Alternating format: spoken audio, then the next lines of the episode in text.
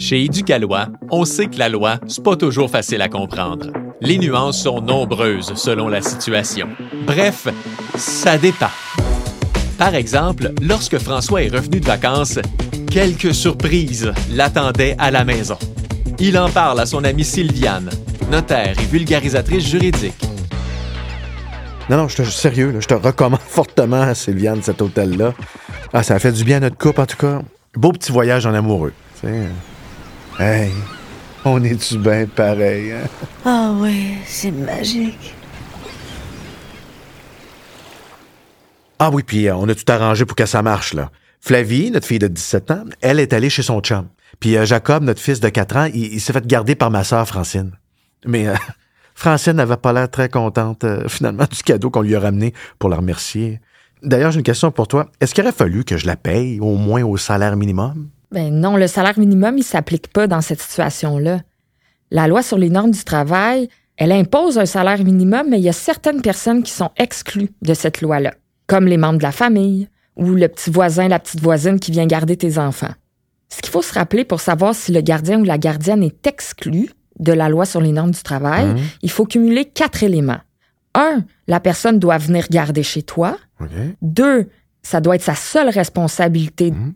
Trois, il doit pas y avoir de notion de profit. Et quatre, la garde doit être ponctuelle. Mais si c'est pas juste ponctuel, le gardiennage peut être dans un service rendu par un membre de la famille, comme ta sœur, ta mère, ton père, ou que ce soit dans une relation d'entraide communautaire. Attends, attends, de- qu'est-ce que tu entends par entraide communautaire? Ben, par exemple, les organismes qui offrent des services de répit aux familles ou aux proches aidants. Parce que, en fait, c'est les mêmes principes qui s'appliquent qu'on parle de faire garder ses enfants ou n'importe quelle autre personne dont on s'occupe, Ah ouais. comme une personne malade, qu'on pense que c'est mieux pour elle qu'elle reste pas toute seule, ou même juste ton père ou ta mère qui vieillissent puis qui ont parfois besoin d'un peu de soutien. Ah, ah bon à savoir. en tout cas, ça me rassure. Surtout que ça s'est vraiment bien passé, là. Ah, comme sur des roulettes.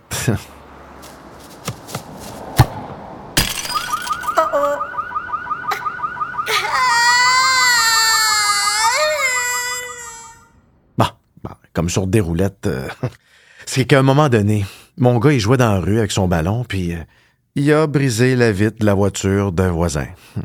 Dans un cas comme ça, qui est responsable? Ben, juste avec ta version des faits, c'est impossible de savoir qu'est-ce qu'un juge déciderait. Mais ce que je peux te dire, c'est que le principe général, c'est si c'est ton enfant, c'est aussi ta responsabilité. Ouais. Ça va dépendre d'autres facteurs aussi, comme l'âge de l'enfant et sa compréhension par rapport au geste qu'il a posé. Ah, il a trouvé ça dur. Mais dans ta situation, la responsabilité pourrait revenir à trois personnes.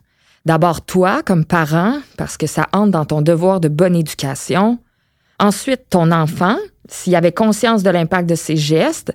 Mais ça, c'est habituellement autour de l'âge de raison, donc vers 7 ans, mais c'est toujours du cas par cas. Et finalement, ta sœur Francine, comme gardienne, parce qu'elle avait un devoir de surveillance que tu lui as comme transféré pour la période où elle a gardé ton enfant. Mhm. Et là, si en tant que parent, tu veux te dégager de cette responsabilité-là, ça va être à toi de démontrer au juge que tu n'as commis aucune faute dans la garde, la surveillance et l'éducation de ton enfant. Et euh, comment ça se joue au tribunal, cette responsabilité-là? Ah, pour ça, le juge il va se poser certaines questions, comme c'est quoi les principes et les valeurs que tu as inculqués à ton enfant? C'est quoi les choses qui sont tolérées ou interdites dans ta famille? Ou c'est quoi les règles de sécurité que tu imposes à ton enfant quand il fait certaines activités ou jeux dangereux? Mais là, je vais même aller plus loin que ça. La responsabilité que tu as envers ton enfant, elle s'arrête pas quand ton enfant met le pied en dehors de chez vous. Ah? Tu continues d'être responsable des actes de ton enfant, même s'il n'habite plus chez vous, comme s'il va étudier à l'étranger, par exemple. Ben voyons donc. Même affaire si tu es séparé de l'autre parent. Tu restes aussi responsable quand ton enfant est chez l'autre parent, même si toi, t'es pas là. Ah, mais François, as-tu avisé ton assureur? Ben, non. Parce que dans l'assurance habitation, il y a un volet responsabilité civile qui pourrait venir couvrir ce que ton gars a fait. Mais ton assureur, il pourrait refuser de te couvrir s'il trouve que tu l'as pas avisé assez rapidement. Ouf, OK. en tout cas, c'est pas cette année que le voisin va me faire un cadeau de Noël. Là, François, ma vitre de char, c'est un char neuf. J'aurais pas le choix de t'amener en cours. Oui, madame. Le voisin a dit qu'elle allait me poursuivre. Comment je fais pour savoir si c'est pas des paroles en l'air? Ouais, mais là, t'as comme pas trop le choix d'attendre. Mais si ton voisin veut vraiment te poursuivre, tu vas le savoir, parce que la prochaine étape, c'est de t'envoyer une mise en demeure. Ah. Une mise en demeure, c'est le dernier avertissement avant la poursuite judiciaire. C'est une façon de te dire, là, c'est la dernière fois que je te le demande, puis si tu me paies pas tel montant, ou si tu fais pas telle ou telle chose, ben je vais t'amener en cours. C'est stressant. C'est sûr que si tu reçois une mise en demeure, il faut que tu apprennes au sérieux. Mais il faut pas que tu oublies non plus que ce que l'autre va te demander, faut que ce soit justifié et raisonnable.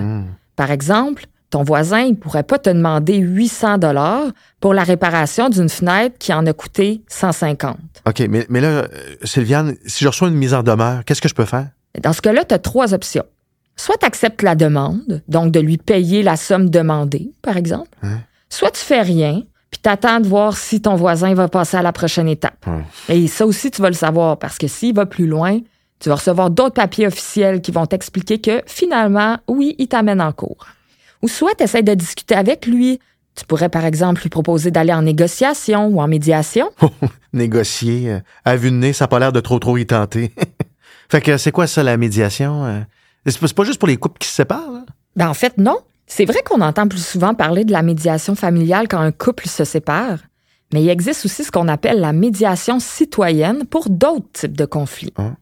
La médiation, en gros, c'est une autre option que d'aller devant le tribunal, même que parfois ça peut être gratuit. Oh. Donc, c'est vraiment intéressant de s'informer sur cette option-là.